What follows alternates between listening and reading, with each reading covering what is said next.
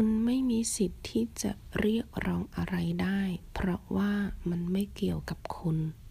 你没有权利要求什么，因为它和你没有关系。ไม่มี没有สิทธิ์权利เรียกร้อง要求อะไร什么ได้可以เพราะว่า因为เกี่ยวกับ与什么有关